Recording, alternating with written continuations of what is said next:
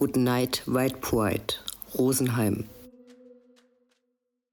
Wir sind Leute aus ähm, Rosenheim, also im bayerischen Hinterland, die sich ähm, zusammengefunden haben und eben das Good Night White Pride machen. Ähm, das Good Night White Pride ist ein Konzert, was jedes Jahr in Rosenheim eben ist. Und eben, wie es der Name auch sagt, Good Night White Pride gegen rechts.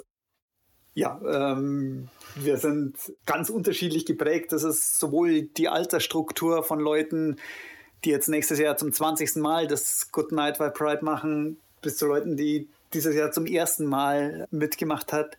Es sind Leute, die ähm, durchaus in der Vergangenheit antifaschistisch aktiv waren und sich ein bisschen zurückgezogen haben, aber noch einmal im Jahr das Konzert stemmen, bis zu jungen, engagierten Leuten, die Woche für Woche gegen die AfD auf der Straße sind.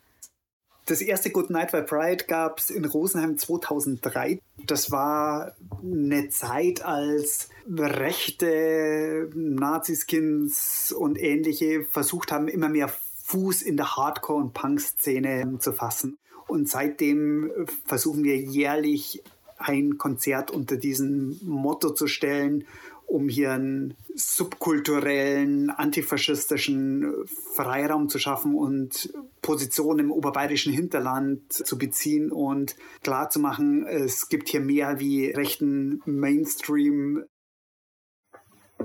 Ich glaube, es gibt so die ja, ich will es nicht Standardsachen nennen, weil es eigentlich ziemlich traurig ist, ähm, zu sagen, dass es auch in der Schule oder so ein, ein Standard ist. Aber so man sieht auch bei mir auf der Schule oft irgendwie Hakenkreuze geschmiert oder irgendwer hat sein, sein WLAN dann zu ähm, Juden raus aus der Schule genannt.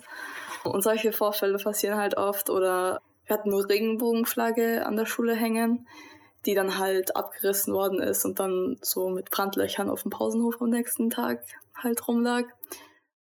Das ist natürlich sehr eindrucksvoll zum, auf der einen Seite, aber auf der anderen Seite gibt es auch sehr, sehr viele Leute, die dann klar dagegen stehen oder halt auch sagen, ähm, nee, so mögen wir das nicht, so finden wir das nicht okay. Und ich glaube, das macht dieses, diese Last, die ja, die man ja auch täglich irgendwie bei mir zum Beispiel in der Schule oder auch im Alltag irgendwie spürt, das macht das viel leichter irgendwie damit umzugehen, ähm, wenn man weiß, es gibt Leute, die trotzdem irgendwie dahinter stehen oder es gibt auch noch andere Leute, die dagegen sind. Ein Event wie Good Night White Bride bringt auch viele Leute zusammen und es setzt auch ein Zeichen.